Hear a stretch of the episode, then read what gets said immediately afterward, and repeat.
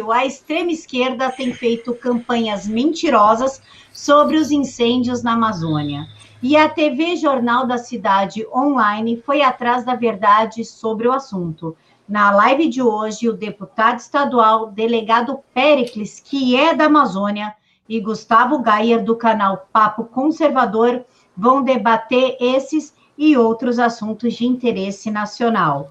O deputado estadual, delegado Pericles, conhece de perto a realidade do Amazonas e vai trazer informações reais que a mídia tradicional esconde sobre a região. Em 2017, durante uma operação de combate ao crime, o delegado Pericles foi alvejado no rosto e sobreviveu por milagre. Gustavo Gayer, em seu canal Papo Conservador, conversa sobre os temas mais atuais sobre a política nacional e sempre com comentários certeiros e inteligentes. Senhores, muito obrigada por aceitar fazer a live. Delegado. Oi, boa noite, Camila. Boa noite, Gustavo. É um prazer estar aqui com vocês, né, para a gente debater. Eu estou falando aqui direto de Manaus, Amazonas, para a gente falar sobre a Amazônia. É um tema tão importante, tão rico para todos nós, né? E para esclarecer ah, existe, existem muitas mentiras sendo ditas, né? Aí pela imprensa, por alguns, algumas ONGs, estrangeiros que não conhecem nada da nossa realidade, e a gente está aqui para ajudar, colaborar, esclarecer muita coisa aí que das mentiras que estão falando. Gustavo, por gentileza. Bom, me sinto mais uma vez honrado de ter sido convidado a participar aqui do Jornal da Cidade Online, um jornal que é parceiro da verdade, né, que é o que deveria ser via de regra em toda a mídia, a imprensa brasileira, mas é cada vez mais raro de encontrar. Então, sempre que eu sou convidado a participar, me sinto muito honrado.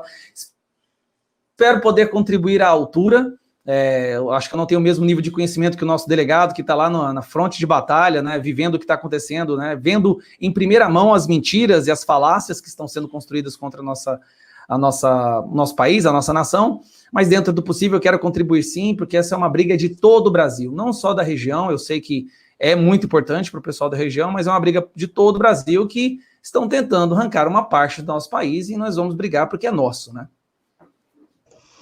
Delegado Péricles, eu gostaria de começar com o senhor. Certo. A Amazônia está queimando mesmo ou não? O que tem de verdade e o que tem de exagero nessa história? A quem interessa divulgar tantas mentiras no país? É, Camila, e é bom já nós iniciarmos para dizer tá, que de forma bem enfática que a Amazônia não está queimando e para a gente soa até estranho quando falam sobre isso, porque as queimadas aqui na região são sazonais, elas acontecem todos os anos. Né? O período seco na nossa região ele proporciona isso apenas nesse período. Entendeu? Então, isso é algo que já vem de muitos e muitos anos. Só que a gente percebe que do ano passado para cá, isso tem sido potencializado por grupos que têm seus interesses aqui na Amazônia que estão sendo contrariados.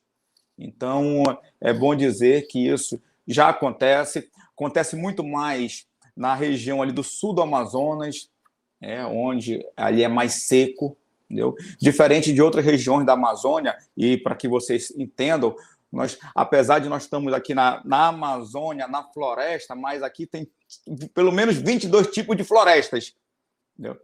De, de, muitas diversidades. Entendeu? Então, o que mais, a região mais seca, sem dúvida, é aquela região do sul do Amazonas, de Rondônia, que existem realmente queimadas, muitas queimadas ilegais, que acontece por conta desse período todos os anos. Gustavo, é, a pergunta para você se mantém é a mesma, porém gostaria que você fizesse um complemento, já que você faz diversos comentários no seu canal. Quando o país é conservador, tem um presidente conservador, a culpa das queimadas é do presidente. Quando o país é progressista, a culpa das queimadas é do aquecimento global. Como você vê essa cena? Bom, primeiro eu queria começar, Camila, falando da sua, da sua fala de abertura, né? Das, da fake news da extrema esquerda. Na verdade, não é da extrema esquerda, é da esquerda. Toda esquerda ela se baseia, ela usa isso como palanque. Ela, assim como ela usa qualquer tragédia ou qualquer acontecimento, não só no Brasil, mas no mundo, para culpar e criminalizar e tentar virar a opinião pública contra aqueles que eles tanto odeiam. E quem eles odeiam? Qualquer pessoa que pense de forma diferente. E nesse caso, eles têm como alvo principal o presidente, os conservadores. Bom, a Amazônia está queimando? A sua pergunta. Olha, toda vegetação no mundo queima.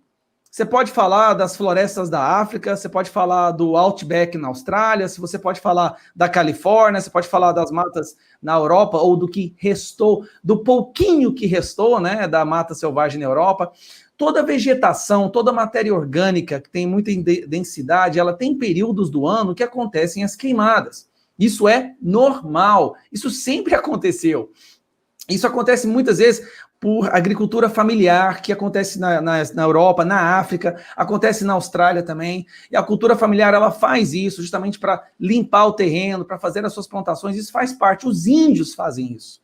Índios, quando eles vão plantar, eles também usam essa técnica. É uma técnica arcaica, obsoleta? É, mas é a forma que eles têm de, de encontrar a subsistência. Mas se você olha pelo patamar, pelos, vamos dizer assim, pela média de queimadas ao longo das últimas décadas, nós não saímos da média Inclusive, em 2004, foi o grande pico mesmo, mas a imprensa parece que esquece, né? 2004 foi o recorde de focos de queimada, de extensão de terra que passou por queimada na Amazônia, mas isso é esquecido. O importante é atacar agora. O importante, o que eles fazem, eles manipulam os números e as estatísticas para absorver dela um resultado justamente que vai de encontro à narrativa que eles querem é, impor, né, goela abaixo da população. Sorte nossa é que a imprensa brasileira é tão descredibilizada quanto, sei lá, quanto taromantes ou leitor, pessoas que leem as mãos. Nada contra pessoas que leem as mãos. Mas é completamente descredibilizada. A gente viu isso na pesquisa do Paraná Pesquisas, que fez uma pergunta em quem que o povo brasileiro confia mais. Se é William Bonner ou Bolsonaro. E Bolsonaro ganhou, né? Para surpresa deles e não para nossa. Agora, eles sempre vão usar narrativas para culpar aqueles que eles odeiam. E eles conseguem, em parte, ter uma certa influência na opinião pública, porque ao longo das décadas eles dominaram os, forma a, a, os institutos formadores de opinião. E aí eu falo da elite artística, eu falo do entretenimento, a gente está falando dos sindicatos, entidades de classe, da imprensa, obviamente, inclusive da educação. Eu recebi hoje mesmo uma denúncia no meu Instagram de uma escola aqui de Goiânia que está passando videozinhos, no vídeo aula, né? Um vídeo como se o Bolsonaro, só faltava isso no vídeo, o Bolsonaro indo lá com uma tocha na mão queimando a, a Amazônia, ele mesmo, só que era uma caricatura que eles fizeram. E isso nas escolas municipais de Goiânia. Então isso acontece no Brasil inteiro. A única forma de a gente conseguir desconstruir essas falácias, né, é obviamente escutando pessoas que estão lá dentro, que entendem do assunto. A gente tem aqui o, o delegado Péricles, que está trazendo informação em primeira mão, mas nos blindando dessas narrativas. Gente, eles fizeram isso com ah, os óbitos do Covid-19. Eles fizeram isso agora com a economia, estão tentando fazer, né? Porque não deu certo com o Covid-19, agora vão tentar com a, com a economia. Né? Só que enquanto eles. Olha só que engraçado, gente. Enquanto no Brasil eles querem é, jogar goela abaixo da população, que Bolsonaro é responsável pela, pela crise da economia, no resto do mundo, o Brasil é visto como exemplo número um em ações para salvaguardar empregos e economia. Banco Mundial usou o Brasil como número um. A OCDE pediu ajuda para o Brasil para criar o Grupo de Resgate Econômico Mundial. A OCDE é o grupinho elite dos países mais ricos do mundo. Vieram pedir ajudas ajuda para nós. Então, é assim, de início, algumas pessoas mais desinformadas, ou é, ou é um militante de esquerda, ou a pessoa preguiçosa que só lê manchete, ela pode, de início, cair nisso daí. Mas se ela presta atenção nos números, se ela tem curiosidade, ela vai atrás da informação verdadeira, ela descobre que isso não é verdade. Né? Olha, o Salles, o Ricardo Salles, está fazendo um trabalho excepcional. Ele é admirado, inclusive, pelas brigadas, aqueles que voam sobre os, os focos de incêndio. Pra, no Pantanal, ele esteve recentemente. Ele, é, é, eu recebi um áudio de um piloto de avião dizendo que é a primeira vez que o ministro do Meio Ambiente vai até as, a mata, vai até a, a, floresta, vai até a Amazônia ou o Pantanal para sobrevoar o ambiente, para ver a situação e participar de ações de despejo de água em cima de focos de incêndio. Nunca tivemos um ministro que fazia isso. Então, é uma luta que a gente tem que todos os dias arregaçar as mangas e partir para a trincheira, mas eu acredito que nós estamos conseguindo propagar e divulgar a verdade com mais velocidade e de forma mais consolidada do que a imprensa esquerdista. Isso. Se eu puder contribuir ainda um pouco mais sobre o assunto. Por gentileza, Camila, delegado. É bom ressaltar que a Amazônia ela foi abandonada por pelo menos 20 anos por governos da esquerda. É. E agora nós estamos vendo, de fato, políticas realmente para beneficiar não só a Amazônia como todo, mas quem mora aqui. Que, para que vocês tenham uma ideia, nós somos mais de 23 brasileiros que moram aqui, que em sua maioria mora na miséria. Apesar de estarmos na região mais rica do Brasil e talvez do mundo, muitos dos nossos irmãos aqui vivem na miséria e foram esquecidos ao longo de anos. E o governo Bolsonaro tem todo o cuidado e sempre ressalta, não só o presidente Bolsonaro, já vi muitas vezes o general Heleno, o próprio ministro Ricardo Salles falando sobre isso. Temos que cuidar também de quem está aqui, que, nós que estamos aqui, que vamos cuidar da Amazônia de fato. Então, é isso aí, é, é bom enfatizar. E aqui a nossa região, né, a Amazônia como um todo, ela tem 84% da sua área preservada. Nenhum lugar do mundo preserva tanto a sua região como o Brasil preserva a Amazônia. Então é bom a gente trazer esses fatos verdadeiros, né? porque quando a esquerda, quando a mídia aberta, quando estrangeiros falam sobre a Amazônia, eles não estão atacando somente o presidente Bolsonaro, porque é a intenção deles, mas ele atinge o Brasil como um todo. Entendeu? Então é bom que a gente traga a verdade agora, e isso é uma ótima oportunidade né, para que a gente possa mostrar o que realmente acontece aqui na Amazônia. Senhores, está ocorrendo uma campanha chamada Defound contra o Bolsonaro. Nunca se viu uma campanha difamatória tão grande quanto esta contra o nosso presidente, contra o governo. Como vocês veem essa campanha? Inclusive, Leonardo DiCaprio aderiu a essa campanha. Por gentileza, delegado. É, é lamentável o que nós estamos assistindo nesses últimos dias em relação a isso.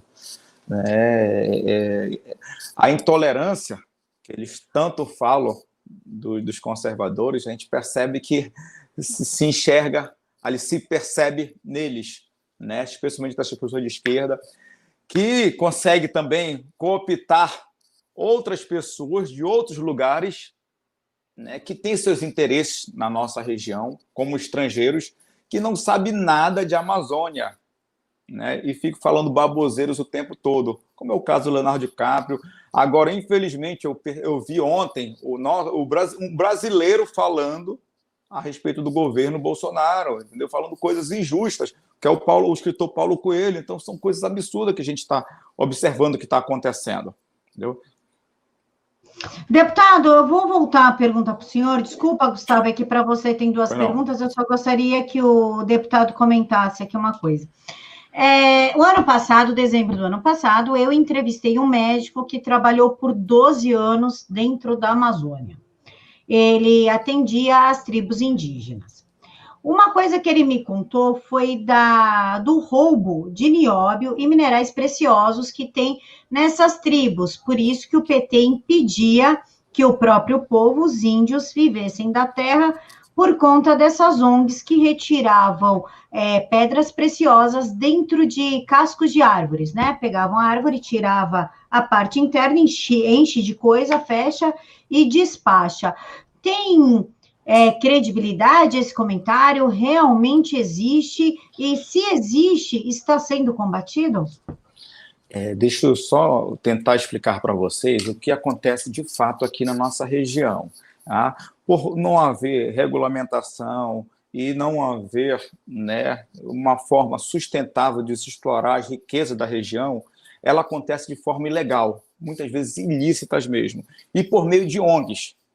Né? E ao longo de muitos anos, a esquerda, o que, que ela fez? Ela percebia as áreas ricas da nossa região e transformava ou unidade de conservação ou reserva indígena, em que nenhum brasileiro, muitas das vezes, poderia, não, poderia entrar.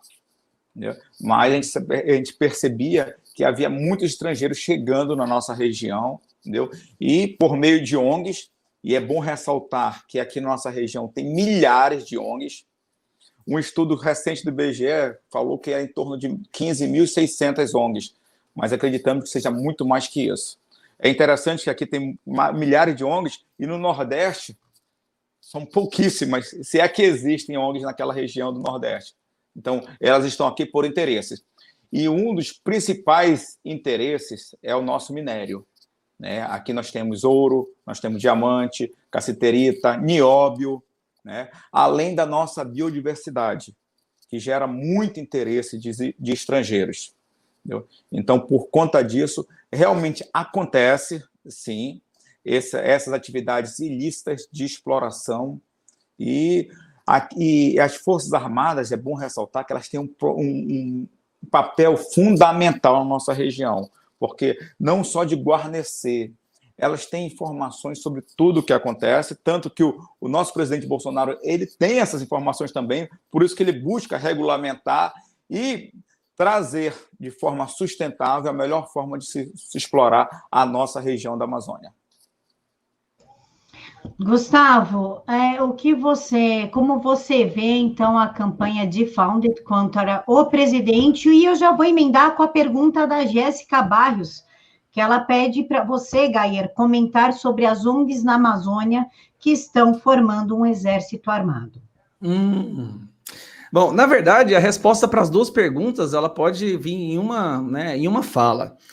Isso que está acontecendo, esse defund Bolsonaro que está saindo aí pelo mundo, na verdade é um desespero justamente dessas corporações que se dizem preocupadas com o meio ambiente, mas que na verdade eram usados como fachada para que o delegado acabou de falar, né? Para extravio, para exploração, para extração dos nossos minérios mais preciosos, sendo tirados do nosso país como madeira ou como outra substância qualquer.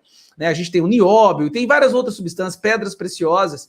Só que essas ONGs que tinham a chancela dos partidos de esquerda faziam essa exploração ilegal da nossa Amazônia, da riqueza que existe debaixo do solo, então passava por debaixo dos panos, não havia fiscalização alguma. A questão é que agora tem fiscalização, essas ONGs não estão mais recebendo fundos, estão, isso é um grito do desespero. E o grito mais alto veio agora, com essa campanha, desculpa pela palavra, mas imbecil, onde eles tentam tocar o lado emotivo do ser humano, né? Eu assisti aquele vídeo, gente, é, é triste a voz de criança, aí coloca o mundo inteiro pegando fogo, e aí você está do lado da Amazônia ou do Bolsonaro, aí eles desenvolvem essa, essa, esse ideário do antagonismo, né, onde você tem que escolher um lado, e um lado é o ruim, Bolsonaro, outro lado é bom, Amazônia, e todo ser humano quer se colocar do lado bom. Então, se ele cai nessa narrativa, é, o Leonardo DiCaprio quis lacrar, assim como uma decepção muito grande, o ator que faz Hulk no Avengers, que eu sempre gostei muito dele, o nome dele me fugiu agora, também soltou um Twitter agora, impulsionando esse videozinho. Mas a raiz de tudo é o grito do desespero de organizações que se passam por ONGs, mas que na verdade existem para receber verba internacional de pessoas que acreditam nas narrativas e investem dinheiro aqui achando que estão contribuindo com salvaguardar a nossa Amazônia, mas na verdade estão financiando ONGs que justamente colocam fogo na Amazônia, como nós vimos no ano passado, naquele caso daquela brigada lá, daquela ONG, onde eles até foram presos, onde eles mesmos colocavam fogo, faziam vídeos mandava os vídeos para fora, aí os milionários hollywoodianos, hollywoodianos nas suas lacrosferas mandavam milhares de dólares para essa ONG, e assim eles criaram uma indústria. É a indústria do ganhar dinheiro botando fogo na Amazônia. Outras ONGs realmente iam lá e criavam as reservas indígenas, que nós temos que proteger os índios, mas na verdade ao ser criada a reserva, eles iam lá e colocavam empresa internacional lá dentro para fazer exploração do nosso terreno, do nosso solo, tirando o que nós temos de mais valioso que está lá na Amazônia também. Aí, o que me irrita, Camila e delegado, é ter que ouvir o mundo vir pagar sapo ou, ou achar que eles podem é, é, discursar e nos ensinar como cuidar do meio ambiente, sendo que o Brasil é, aí eu gosto de falar de números, porque números não têm opinião, não está nem aí se você vai ficar ofendido ou não. O Brasil é o país que mais protege o seu meio ambiente. Nós temos hoje dois terços da vegetação nativa protegidos que aqui no nosso país. Ah, Gustavo, mas você não pode comparar com a Europa, porque eu sempre falo que a Europa ele só tem 15%. Mas você não pode, porque a Europa existe há milhares de anos, o Brasil existe há 500 anos. Falo, então tá, beleza. Vamos comparar com os Estados Unidos, então, que também foi descoberto na mesma década que o Brasil, e lá nos Estados Unidos só tem 26% da vegetação nativa. Qual é a diferença? Eles destruíram a sua vegetação. Nesse processo de destruição da vegetação, extraindo riqueza, extraindo minério, extraindo madeira, eles se desenvolveram mais rápido e hoje estão no topo da economia. O Brasil não fez isso, muito em grande parte tentando proteger a nossa vegetação. Nós gostamos do nosso país, essa é a diferença, né? Do, da, da... Nós realmente gostamos do nosso país, nós queremos um país bonito, um país verde, com vida. Aí nós protegemos o nosso meio ambiente e agora somos taxados pela esquerda, de, jogando essa narrativa para o mundo, que destruímos. Olha, se a esquerda fosse realmente tão preocupada com o meio ambiente, eles deveriam ir lá. Por que, que eles nunca soltaram nenhum post falando das extensões da Amazônia que são desmatadas para plantação de maconha, plantação de cocaína? vastas extensões da nossa floresta amazônica são desmatadas, principalmente ali nas fronteiras com a Bolívia, fronteiras com a Colômbia, são devastadas, né, para plantio de droga. Mas isso não tem problema. Ah, mas para plantar droga não tem problema, né? Porque a gente sabe que a esquerda gosta dessa porcaria. Agora, olha só. Nós protegemos a nossa, a nossa, o nosso meio ambiente. Nós somos o exemplo no mundo de proteção do meio ambiente.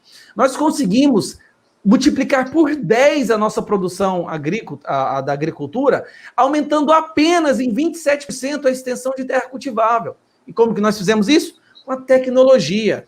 Outro detalhe que eu acho importante, a, a, comprovação de que essas pessoas não estão nem um pouco preocupadas com o meio ambiente, só para terminar minha fala, nem um pouco preocupadas, é que a campanha do Defund Bolsonaro vai realmente, se realmente desse certo, ia fazer acelerar o processo de devastação, de desmatamento, de destruição de queimada. Já tem vários estudos que falam que o que mais impacta uma nação em diminuir a, a destruição do seu meio ambiente é aumentar o IDH dessa nação. Quanto mais alto é o IDH, mais preocupada é a nação em, em guardar o seu meio ambiente. Se eles tentam fazer com que a economia do Brasil entre em colapso, que é o que o Defund quer, o que, que vai acontecer? Muita gente vai entrar para a miséria pessoas da miséria não vão se preocupar com o meio ambiente. O que elas vão fazer é entrar na floresta para caçar seu alimento, destruir, desmatar para poder plantar sua comida. Isso é, uma, isso, isso é lógico, não preciso nem falar disso. Isso é uma coisa óbvia. Então, eles não estão preocupados com o meio ambiente. Mesmo porque a campanha que eles estão fazendo, se der certo, vai aumentar e acelerar o desmatamento. Perfeito, Gustavo. Deputado, por gentileza, quantas ONGs em média existem hoje na Amazônia? Quanto tem de interesse estrangeiro no nosso território? E, claro, quero lembrar a todos que cerca de 90% do, do nióbio existente no mundo está em território brasileiro.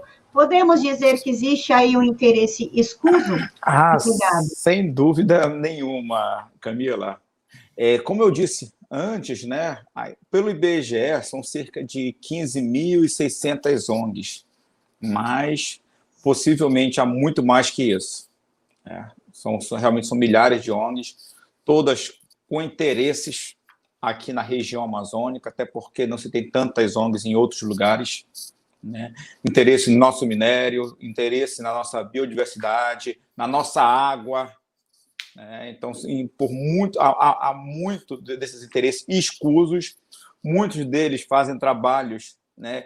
e, e, e conseguem camuflar os verdadeiros interesses dele, que é explorar, é extrair de forma ilícita as nossas riquezas, as riquezas do Brasil. É, então, isso acontece, vem acontecendo e, vem, e agora, pela primeira vez, vem, vem sendo combatido pelo governo do, do nosso presidente Bolsonaro, o que nunca foi feito antes por outros governos.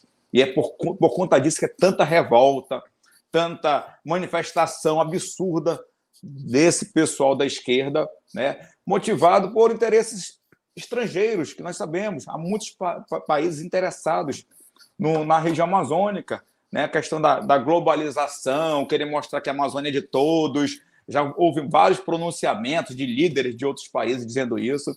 Só que agora, mais do que nunca, está bem claro, pela própria fala do nosso presidente, a Amazônia é dos brasileiros e nós que sabemos cuidar bem dela. Gaia, eu gostaria de ouvir a sua opinião sobre as ONGs e também gostaria que você respondesse a pergunta do Marcelo: o que podemos fazer para combater as narrativas de esquerda?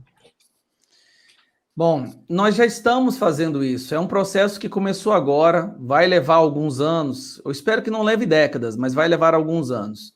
E enquanto nós tivermos a possibilidade de, de expressarmos a nossa opinião, nosso ponto de vista e as, a, os números reais na internet, que é onde a gente consegue realmente divulgar a verdade, enquanto a gente tiver acesso ainda, enquanto o Xandão lá no STF permitir que nós façamos isso, né? É, nós, nós vamos, nós estamos ganhando.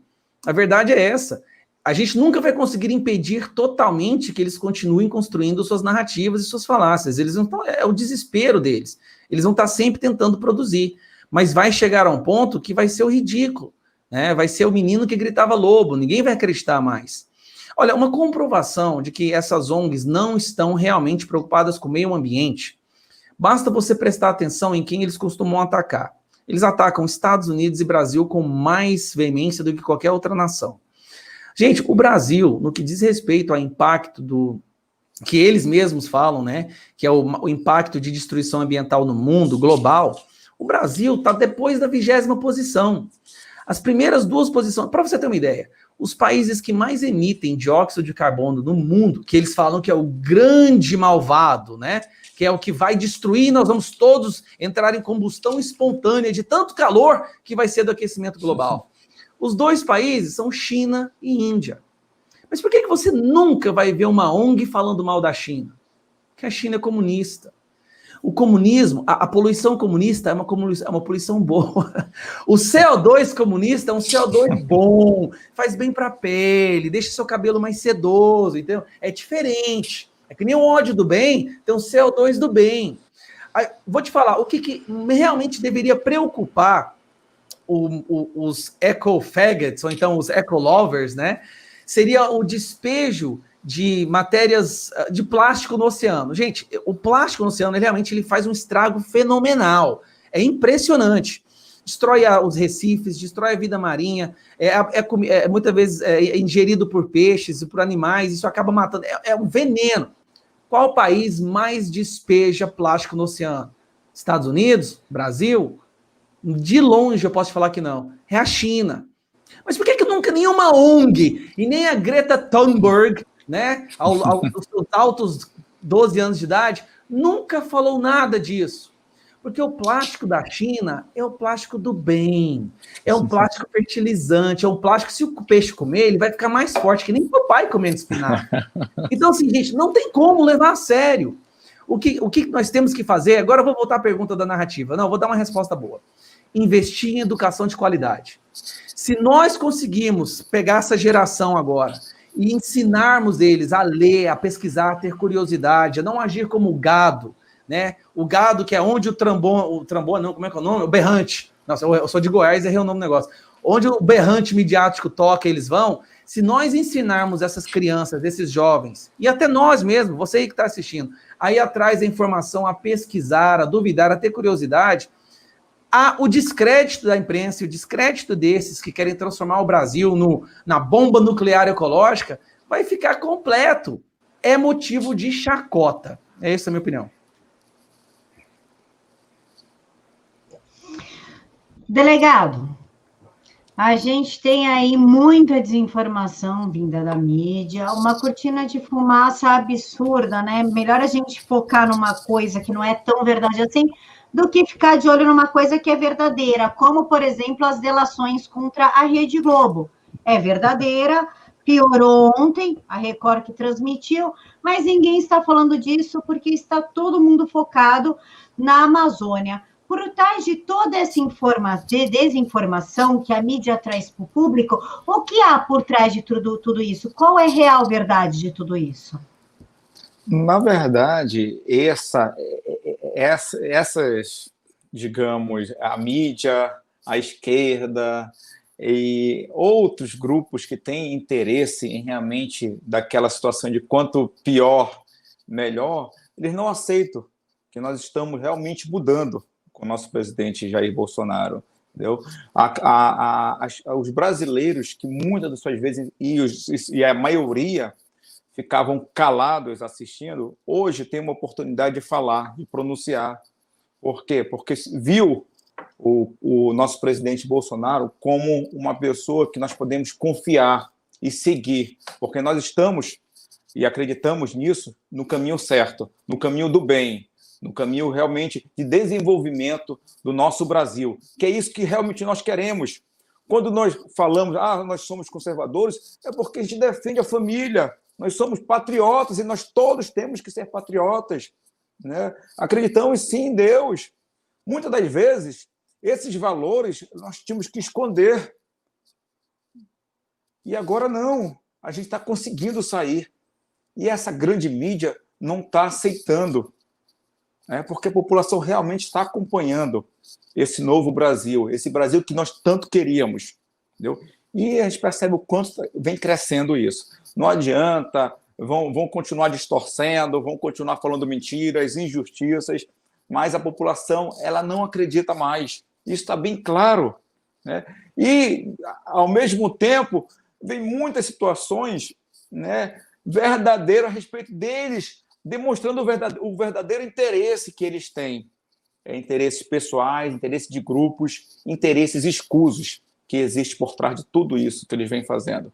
Então, é, o que eu tenho a dizer em relação a isso é que nós estamos no caminho certo. O Brasil realmente está desenvolvendo.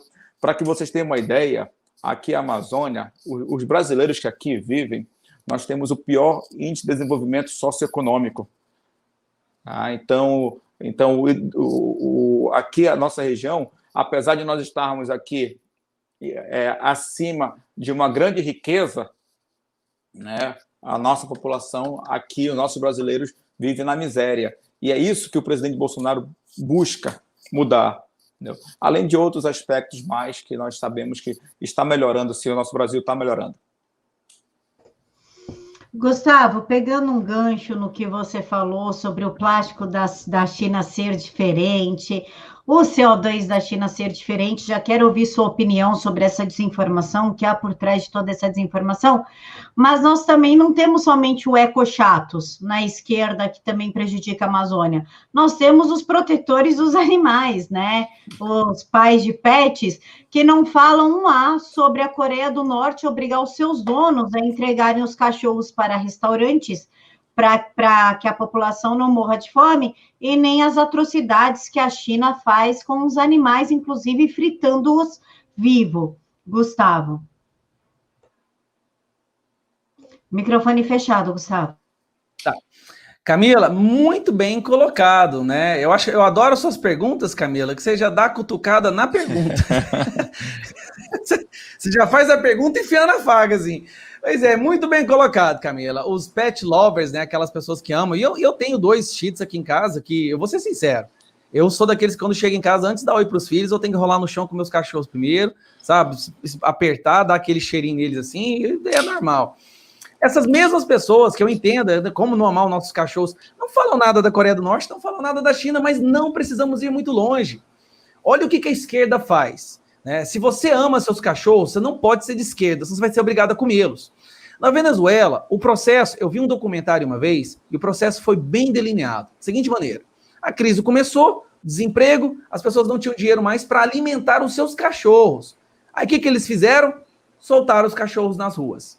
Que eles tanto amavam, mas sim para dar uma oportunidade do cachorro comer, para ele sobreviver. Então soltaram os cachorros nas ruas esses cachorros nas ruas começaram a se procriar. E aí começou a ter muito cachorro nas ruas. Só que a crise continuou indo na espiral, né? Bem no estilo bolivariano mesmo. Aí essas mesmas famílias agora colocam seus filhos para ir de madrugada nas ruas caçar os cachorros. Eu tô falando sério, gente. Documentário acompanhando um grupo assim de cinco jovens com uns pedaços de pau desse tamanho aqui. Onde é que vocês vão? Não, agora tá na hora de a gente sair para caçar a janta. Eles saem agora. Então, olha, não China, Coreia do Norte, às vezes é tão distante, né? Aí geograficamente eles pensam, não, mas isso está do outro lado do mundo, não vai acontecer para cá, não. Está acontecendo na Venezuela. E te falo mais, vai acontecer na Argentina. Na Argentina, dentro de dois, três anos, cachorro vai virar é, é, é, é, prato principal, porque as pessoas vão começar a passar fome. Então, se você ama os seus animais, fique longe da esquerda. Donald Trump teve, deu uma resposta maravilhosa para um jornalista uma vez, que perguntou assim: Donald Trump, mas por que, que, você, que, que você tem tanto contra o socialismo? Aí ele vira e fala assim: Because I like to walk my, my dogs, not eat them. Porque eu gosto de levar os meus cachorros para caminhar e não comê-los. Então aí nós estamos falando dos animais. Aí nós temos a outra parte, que é onde esse povo é tão burro, mas tão burro, que coloca girafas pegando fogo na Amazônia. Ah, mas foi uma pessoa retardada. Teve na, na, na, TV alemã, na TV alemã, uma foto. Alemanha, é, a Amazônia em chamas. Elefantes atrás da mulher, gente. Gente, o que estão colocando nessa, nesse, que massa maconha que esse povo usa? Tá ficando. Oh, a gente tá ridículo já. Eu, sinceramente, antigamente eu, eu adorava ir para um debate com esquerdistas, os intelectuais da esquerda. Hoje em dia eu sinto um desânimo, sabe? Eu me sinto como se eu estivesse conversando com uma criança de três anos, que ela fala que ela é Superman, eu falo, não pula da janela que você vai cair, vai se esbotifar. Essa é impressão que tem hoje em dia debater com a esquerda. Eles foram tão doutrinados, eles estão tão, sabe, imersos ali numa caverna ideológica e, e aceitam qualquer narrativa desde que essa vá contra a pessoa que eles foram doutrinados a odiar. É uma situação preocupante. Então é assim, se você gosta da, da, da, se você gosta das suas florestas, se você gosta do seu meio ambiente, se afaste da esquerda. Se você gosta dos animais, se afaste da esquerda. Se você gosta da sua liberdade, se afaste da esquerda. Se você gosta da sua vida, se afaste da esquerda. Porra, cara, se afaste da esquerda. Essa é a conclusão final. É, se você gosta de se manter vivo, também se afaste da esquerda, porque em relatório recente, na verdade, o relatório foi publicado ontem, Maduro mandou matar 1.600 pessoas entre 18 e 30 anos, de janeiro a junho desse ano. Então, se você gosta de ficar vivo, se afaste da esquerda. Gustavo, o deputado teve um problema, ele já está retornando, então eu vou retornar a pergunta a você. A gente pode dizer que querem globalizar a Amazônia? Ah, a gente pode não, a gente deve dizer isso, a gente deve alertar o máximo de pessoas possível. Né? O, o interesse que o mundo tem na Amazônia, gente, tem que ser muito ingênuo, né, Camila, para pensar que são pessoas preocupadas com o meio ambiente. A mesma esquerda que diz estar preocupada com o meio ambiente é a esquerda que queima milhares de pneus em suas manifestações, inclusive matando uma senhora sufocada que estava indo para o trabalho às 7 horas da manhã. Como que um grupo que se diz preocupado com o meio ambiente faz protestos queimando pneu. Não tem nada mais poluente, mais tóxico e nocivo que se possa soltar na atmosfera do que a fuligem de borracha sendo queimada. E é isso que eles fazem. É, nós estamos vendo lá nos Estados Unidos os black blocs e os antifas, que é o braço né, do marxismo agora, do pós-modernismo, que estão preocupados com os Estados Unidos melhor. É o mesmo grupo da, dos ecológicos aí, destruindo os Estados Unidos, botando fogo. Botando fogo em bairros inteiros Gente, é, como que pode. Essa é a minha preocupação. Como que tem gente que acredita nisso ainda, né? Essa, é, eles destroem o planeta e depois levantam bandeira. Estão destruindo o nosso planeta. Vamos protestar. Como, como, como?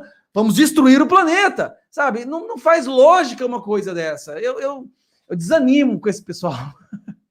Eles reescrevem a história, destrói o planeta, mas estão só. É bem a, a lógica comunista, né, Gustavo? Em vez de tentar melhorar o que está ruim, manter o que está bom, eles têm que destruir tudo para começar do zero. É isso que foi ensinado por Stalin e afins, né? E é a prática adotada até hoje, inclusive.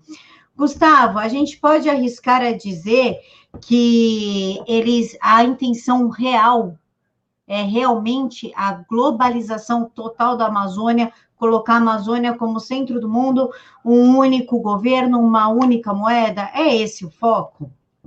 É, o foco é esse. Para que eles consigam convencer boa parte da população, inclusive aqui do Brasil, de que a necessidade do, da globalização, a internacionalização da Amazônia se concretiza, eles têm que convencer que se eles não tomarem conta da Amazônia, o brasileiro vai destruir. Isso é terrível. Né? Jogar essa narrativa para o mundo. Agora, por que, que eles têm esse interesse na Amazônia? Gente, a gente sabe qual é o verdadeiro interesse. Quer saber? Basta você olhar para a Guiné Francesa. Guiné Francesa é uma colônia até hoje, né, da, da França. Eles dizem que não, a França mais é. Sabe por quê?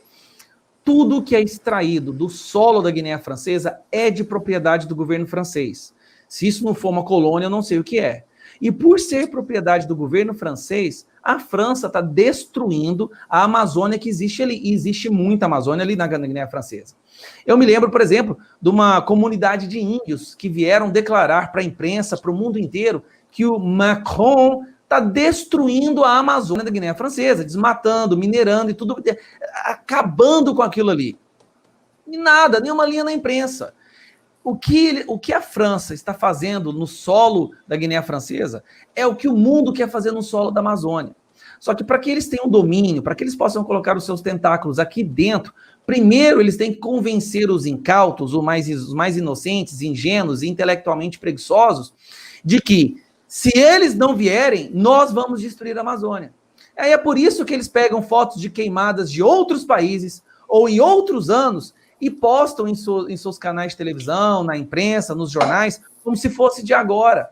É por isso que até mesmo a Associação de Indígenas Brasileiros, que se você vai ver lá de 20, você acha às vezes uma pessoa que seja índio de verdade, é por isso que eles criam esses videozinhos de fã do Bolsonaro, porque o objetivo é convencer o Brasil e convencer o mundo que a Amazônia deve estar sob o controle e proteção dos globalistas. Porque daí sim a riqueza que existe ali dentro passaria a ser deles e não nossa. Deputado, a próxima pergunta é do senhor, mas antes quero aqui finalizar com uma observação, já que tem um esquerdinha bem nervosinho no chat. Só para deixar claro, Maduro elogiou Mao Tse Tung. Quem foi o Mao Tse Tung? Sim foi da esquerda e foi o maior genocida da história. Deputado, por gentileza, quais são os principais crimes que ocorrem na Amazônia atualmente? É, Camila, nós temos alguns problemas aqui. Hoje em dia, talvez né, o maior seja o, tráfico de drogas, né, por conta de nós fazermos fronteira com os maiores, maiores produtores de cocaína, e um dos maiores também de maconha, skunk, né? E a, o Amazonas, especialmente, se transformou na principal rota do tráfico de drogas do Brasil. Por conta disso, nós temos várias organizações criminosas, essas facções mesmo que existem no Brasil, elas estão, inclusive, aqui na nossa região, é, Comando Vermelho, PCC, tem facções aqui próprias da, da região mesmo, que ficam, inclusive, se, se matando, digamos assim, pelo domínio da rota do tráfico de drogas. Então, esse é um problema sério. Aqui, o, o, estado do Amazonas ele não tem conseguido combater isso por vários aspectos, inclusive por falta de capacidade, muitas das vezes, dos gestores daqui. Entendeu? E quem estende sempre a mão inclusive com vários programas, projetos para o combate a, a organizações criminosas, ao tráfico de drogas, é o governo federal, que, que vem, inclusive, nós temos algumas bases né, fluviais já feitas com projetos do governo federal, armamento disponibilizados, entendeu? porque é uma luta dura, árdua, que nós temos aqui, especialmente agora em relação ao tráfico de drogas mas também temos ilícitos ambientais de, de, vários, de várias formas, como a gente até citou há pouco, em relação aos minérios, à nossa biodiversidade, tráfico de animais existe aqui na nossa região, entendeu? Então, temos muitos crimes que precisam. Agora, claro, a nossa região aqui, para que vocês tenham uma ideia, a, a Amazônia tem mais de 5 milhões de quilômetros quadrados, então é muito, realmente difícil né, para que a gente possa é, guarnecê-la, defendê-la. Por isso que é tão importante a, a atuação das Forças Armadas aqui na nossa região. Delegado, eu vou manter a pergunta com o senhor. Desculpa, Gayer, mas eu já te passo a palavra. Mas eu gostaria de perguntar o seguinte para o senhor, porque em entrevista à TV Jornal da Cidade Online, o senhor falou que a ex-presidente Dilma Rousseff criou uma reserva sem índio como é que foi essa história, delegado? Como assim uma reserva assim? De reserva do que, então? É, o que acontece? Nós temos aqui uma região do sul do Amazonas, é, inclusive é muito rica, né? E que muitos irmãos nossos que vieram do sul né, para trabalhar nessa região. E por conta disso, um dos últimos atos da presidente Dilma é pegar algumas regiões desse sul do Amazonas, que rica em minério, com a terra fértil, inclusive, e transformou em reserva indígena. E detalhe, em algumas áreas não existe sequer um índio.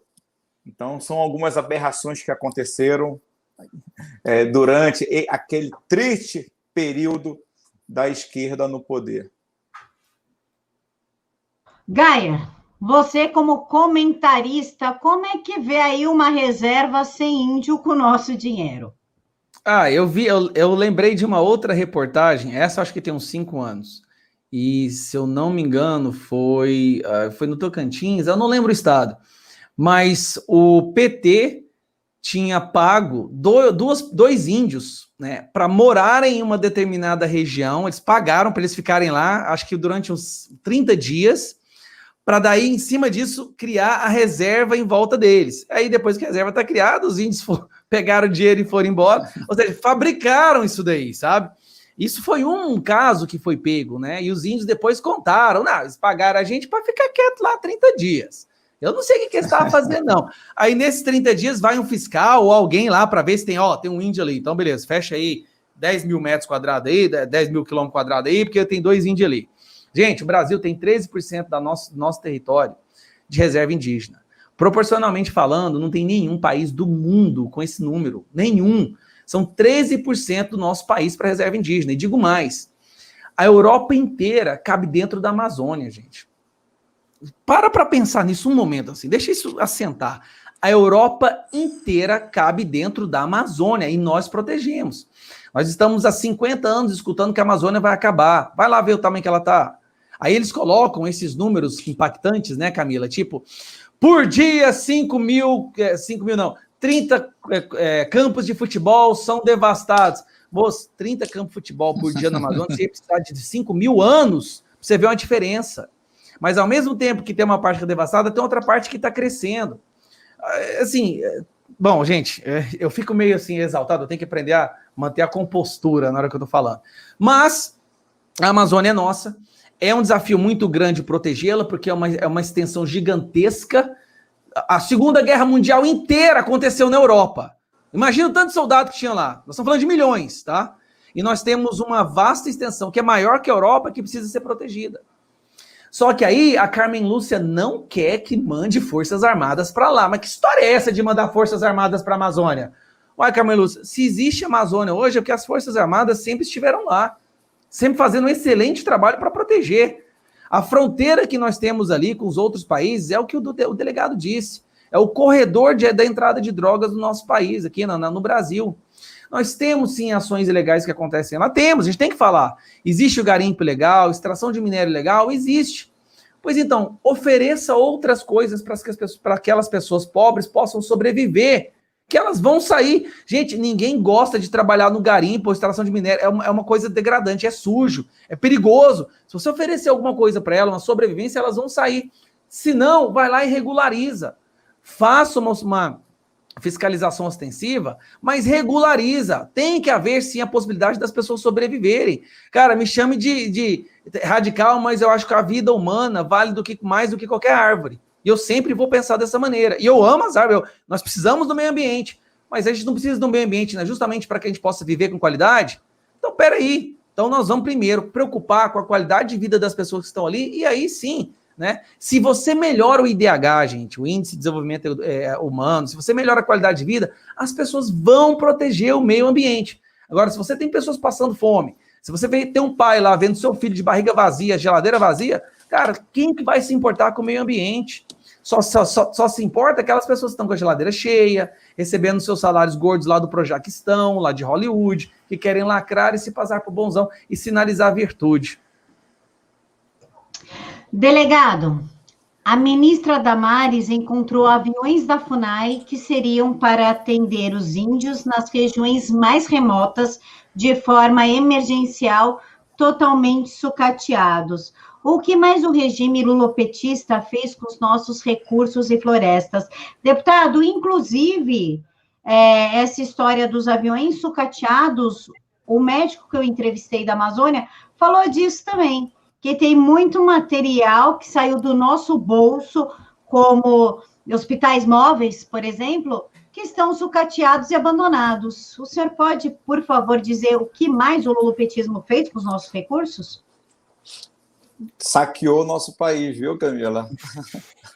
É, isso aí é bem claro, e eu costumo dizer, né, é, é, é uma questão de ineficiência que proporciona desperdício e corrupção, e o que ficou bem latente durante o governo petista.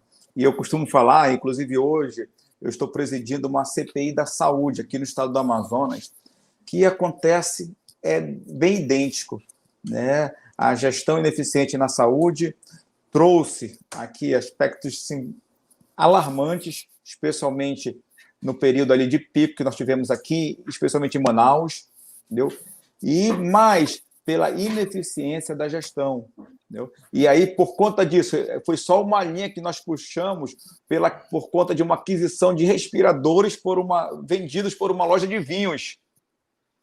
E aí nós conseguimos na CPI apresentar o passo a passo de como esse esquema fraudulento aconteceu, e aí foi só a linha que a gente foi puxando para que toda semana a gente apresente um esquema de corrupção. Entendeu? E foi bem, é bem isso o que aconteceu no governo da esquerda.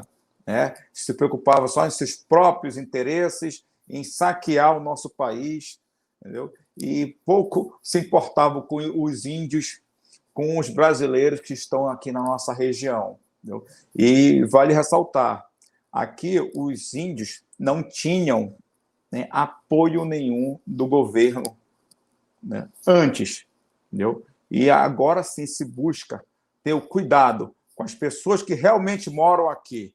Entendeu? E esse cuidado a gente observa que existe do presidente Bolsonaro, do governo federal.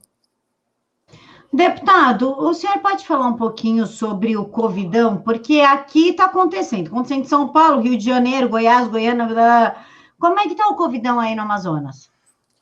Olha, nós, nós passamos por um período, ali final de abril, Camila, início de maio, bem complicado aqui. Eu acho que aqui, inclusive, passou em todo, em todo o país e foi até assunto internacional daquelas valas que o prefeito aqui fez para causar mais pânico na, na população, entendeu? E a gente percebe, e por conta disso, eu sou autor do pedido de CPI e venho, e venho investigando esses escândalos de corrupção, a gente percebeu que muito do que aconteceu de errado foi por falta de atendimento, por não se ter tratamento precoce, coisa que o presidente vem falando desde o início, os governadores não estavam fazendo. Entendeu? Então, é uma série de aspectos, e especialmente, principalmente, corrupção. É impressionante. Não é só criminoso, não, Camila e Gustavo. É desumano o que se faz. Governadores, prefeitos, uma situação realmente que está todo mundo envolvido. Né? Ainda penso né, em saquear o Estado. Isso aconteceu aqui com alguns gestores, alguns secretários que buscavam fazer esquemas para desviar dinheiro público no período de pandemia. É por isso que aqui foi tão desastroso, algumas ações muito ruins do governo do estado aqui. E se não fosse o braço uh, estendido do governo federal, que mandou muito recurso aqui, não faltou recurso para o estado do Amazonas, aqui para os, para, para os municípios, entendeu? por conta do apoio que teve do governo federal. Entendeu? Então, hoje já estamos numa situação mais amena, mais tranquila, entendeu? Mas no, no início, especialmente ali final de abril, foi bem complicado aqui na nossa região. Gustavo Gayer, por gentileza, fala do Covidão Olha, gente, a Damares, ela, ela pode, a gente pode chamar ela, ela é quase uma mãe de Ná, né? Ela foi a Nostradamus do Ministério da, da, dos Direitos da Família. Quando ela disse na reunião ministerial, aquela frase que para mim, ela disse que estava entalada na garganta de muita gente, que muitos prefeitos e governadores vão ser presos. Aí entraram com processo contra ela, o STF quis litigar o negócio, tudo mais. Ela estava certa. Ela estava certa, a gente está vendo isso acontecendo, secretários, secretários da saúde, prefeitos, acho que ontem foi do Rio de Janeiro, é tantos que a gente perde a conta. É, é tanta gente sendo presa, sendo investigada, é tanta denúncia de, de desvio de verba que a gente perde a conta. É, nós temos o caso Witzel aí, o Dória já está vindo uma aí para cima dele também, provavelmente vai sofrer um impeachment, espero que sim, né? São Paulo é muito importante para o Brasil, eles têm que acordar para o que está acontecendo. Agora, eu fico pensando assim, gente, vamos, vamos, eu vou fazer um convite a todos vocês aqui, vamos fazer uma, um exercício aqui de hipotético. Imagine uma pessoa que tem um cargo público, e aí, de repente, no país que ela, que ela tem esse cargo público, começa a passar por uma pandemia, e milhares de pessoas estão morrendo. E aí, de repente, você recebe do governo federal dinheiro para salvar essas vidas. É isso, é dinheiro para salvar essas vidas. Aí você se encontra com uma outra pessoa e fala assim: ô, oh, bora roubar esse dinheiro. O fato disso ter acontecido, eu, eu não consigo conceber. Eu também, na verdade, que existe seres humanos assim. Olha, chegou 10 milhões aí para comprar é, respirador. Tem um povo morrendo ali no hospital. Amor, vamos pegar 5 milhões para gente. Cara, o inferno é um lugar muito bom para essas pessoas. Deve, tem que existir um lugar abaixo do inferno para ser humano que tem esse tipo de, de inescrupulosidade, gente. Eu não vou dizer que eu tô. Eu até entendo o corrupto em tempos normais. Porque para ele, às vezes, na cabeça idiota dele, ele não está percebendo, não tem a ligação direta entre corrupção e morte, né? Se bem que nós sabemos que tem. Corrupção você está tirando dinheiro da segurança, da saúde e tudo mais. Mas nesse caso, gente, para cada real que você está tirando ali para pôr no seu bolso, tá, vai morrer alguém. E eles fizeram isso em todos os estados, em muitas cidades. Aqui em Goiás, um bilhão que veio para cá. A gente não viu nada. Absolutamente nada. O governador prometeu aí 1.100 leitos, não fez nem 600.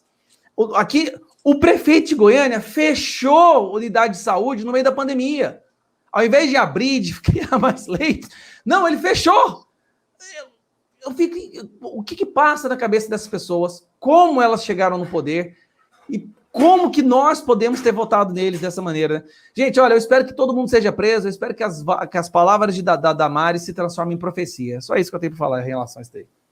Senhores, vou fazer um comentário com vocês dois e eu gostaria de ouvir a opinião dos dois.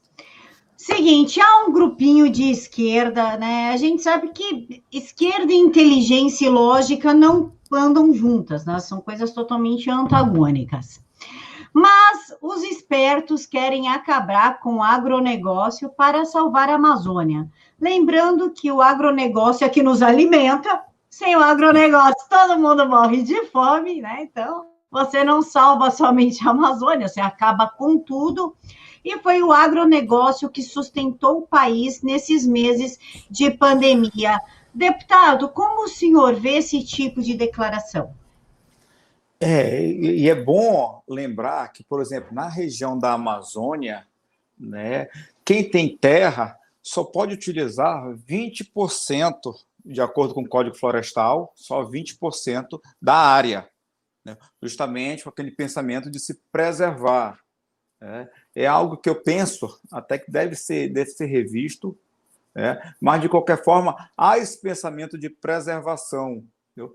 E agora, inclusive, o agronegócio é, é importante para o Brasil e nós precisamos trazer ele mais para a nossa região. Como eu disse antes, a nossa região do sul do Amazonas ela, ela é, tem a terra fértil e tem muita gente querendo trabalhar, porque é impedida por várias questões, e a principal delas é por falta de regularização fundiária que é algo que agora sim nós estamos vendo que está caminhando para fazer, por conta, repito, do governo Bolsonaro, porque antes não se pensava, não se falava nisso. E aí, isso leva a quê? A atividades ilícitas. Né? Então, sempre explorando áreas irregulares. Então, o agronegócio é importante, precisamos, inclusive, trazer mais para a nossa região aqui, né, para o desenvolvimento do país como um todo. Bom. Gayer, por gentileza. Não, eu gostaria de acrescentar um outro detalhe. Gente, a gente tem que ver de exemplo. Vamos, vamos olhar aqui para Fernando de Noronha. Fernando de Noronha é um patrimônio mundial. E o, o que o turismo leva de dinheiro para lá, capital internacional, geração de emprego, assim, é impressionante. Eles conseguem fazer isso em equilíbrio, é, em é o turismo ecológico, ele está ali justamente para preservar. Né? Se você faz isso com a Amazônia, se tivesse alguma espécie de projeto, um planejamento bem cuidado para fazer a Amazônia se transformar num centro de ecoturismo, porque a Amazônia é de. Todo mundo conhece a Amazônia. Do Brasil, o povo fala Pelé e Amazônia. São coisas que todo mundo. Você pode pegar lá no Azerbaijão, entendeu? Lá na currutela do Azerbaijão, que o povo sabe quem é Pelé e conhece a Amazônia. Trazer essas pessoas do mundo inteiro para cá. E ainda, com a, e ainda com a propaganda. Visite a Amazônia e ajude a preservá-la. E a gente poderia criar resorts ali dentro, passeios, trilhas e fazer todo aquele estardalhaço lá da, da, do ecoturismo. Isso geraria emprego para essa região. Isso faria com que as pessoas que moram na região protegeriam ainda mais o meio ambiente, porque agora o meio ambiente preservado passa a ser renda. Você vai em Fernando de Noronha, se alguém que mora lá te vê, vê você jogando uma latinha de cerveja no chão, moça, isso falta pular em cima de você na voadeira. Porque você está você tá impactando diretamente na renda deles. A mesma coisa poderia ser feita com a Amazônia. Então, assim, eu acredito sim que tem que ter uma, esse olhar para o agricultor, para que ele possa gerar alimento, precisa de alimento, mas ao mesmo tempo o olhar do turismo. E o turismo é hoje, gente, uma, um pedaço gigantesco, uma fatia enorme do PIB brasileiro. Quem do mundo não gostaria de visitar a Amazônia? É, basta investir nisso daí. Delegado, o vice-presidente General Mourão comanda o Conselho da Amazônia. Podemos dizer que ele está fazendo um bom trabalho para qual foi designado? Camila, na verdade, o General Mourão ele está iniciando esse trabalho né, do, do, conselho. Ele tem muito conhecimento da nossa região, inclusive ele trabalhou aqui como general, ele comandou a, brigada que fica em São Gabriel da Cachoeira, então ele tem realmente muito conhecimento da nossa região, entendeu? E acreditamos né, que o conselho realmente venha para melhorar né, a, as é, proporcionar né, algumas atividades para desenvolvimento da nossa região. E aí é, é bom, além do turismo e do, do da, da, da, exploração sustentável da mineração, nós precisamos falar também da bioeconomia, que é tão importante né, para a nossa região, que nada mais é do que dar valor à nossa biodiversidade que existe né, aqui na nossa região. Então, eu acredito que é válido, é importante esse conselho, e o general Mourão realmente tem conhecimento da nossa região. Gostaria de comentar, Gustavo Gaia? Olha, eu, é aquilo que o, o, deputado falou no delegado. Ele é novo, ele acabou de pegar essa missão. Vamos esperar, vamos ter esperança. Eu acredito que ele conhece bem a região, ele vai fazer um bom trabalho. É, eu acho que o, o, Mourão é uma pessoa que, se você dá uma missão para ele, ele vê como questão de honra, né? Uma, um, até uma postura do exército mesmo de ir lá e cumprir a sua missão. Mas talvez faltaria nele, agora eu vou fazer uma, uma uma crítica construtiva. Talvez faltaria nele um pouco de conhecimento da, do xadrez global, é, do, do, que está tá acontecendo no âmbito da geopolítica, do interesse. Às vezes eu acho que ele não está percebendo ainda que tem certos grupos de interesse aí no mundo que querem e estão trabalhando para ter seus, seus tentáculos ali dentro da Amazônia. Eu vi quando ele fez uma declaração dizendo que o Brasil precisa se, se estreitar laços econômicos com a China, então, não sei, eu, eu confio nele, eu acho que ele vai fazer um bom trabalho, mas eu acho que falta nele um pouco mais de conhecimento dessa, dessa geopolítica, do interesse que tem no mundo da Amazônia, pela Amazônia. Delegado, para a gente finalizar, eu gostaria que o senhor falasse para as pessoas que estão preocupadas com a Amazônia, que recado o senhor daria a elas? Fiquem tranquilas, a Amazônia é nossa, ela está sendo bem cuidada por todos os brasileiros. O que vem acontecendo em relação às queimadas, volto a repetir, é, são queimadas sazonais, acontece todos os anos, oscila uma vez, um ano mais para menos, mas acontece todos os anos. Então não há por que nós nos preocuparmos com isso. O, o governo federal tem uma política bem firme em relação ao combate às queimadas né? coisa que não se via antes. Ele enfrenta também os problemas de frente, entendeu? E gente, o que eu posso dizer é que não se preocupe, a Amazônia, a Amazônia é nossa e está sendo preservada. Gustavo, Você falou da China, né? A China ela tá louca para colocar a mão na Amazônia e na verdade no Brasil por conta da insegurança alimentar que o país passa desde que a China é China, eles passam por uma insegurança alimentar severa e esse ano 2020 as coisas ficaram bem complicadas por lá porque teve os gafanhotos, a enchente e a pandefraude. Você gostaria de passar algum recado nas suas considerações finais, Gustavo? Uh, a China, ela olha para nós do Ocidente com um certo ar de inferioridade. Eles acreditam que eles são capazes de dominar o mundo.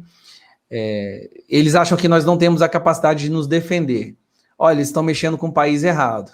O brasileiro é um povo quieto, é um povo na dele.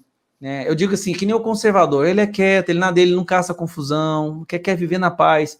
Mas você vai mexer com a família do conservador para você ver o que, que você vai ter. Rapaz.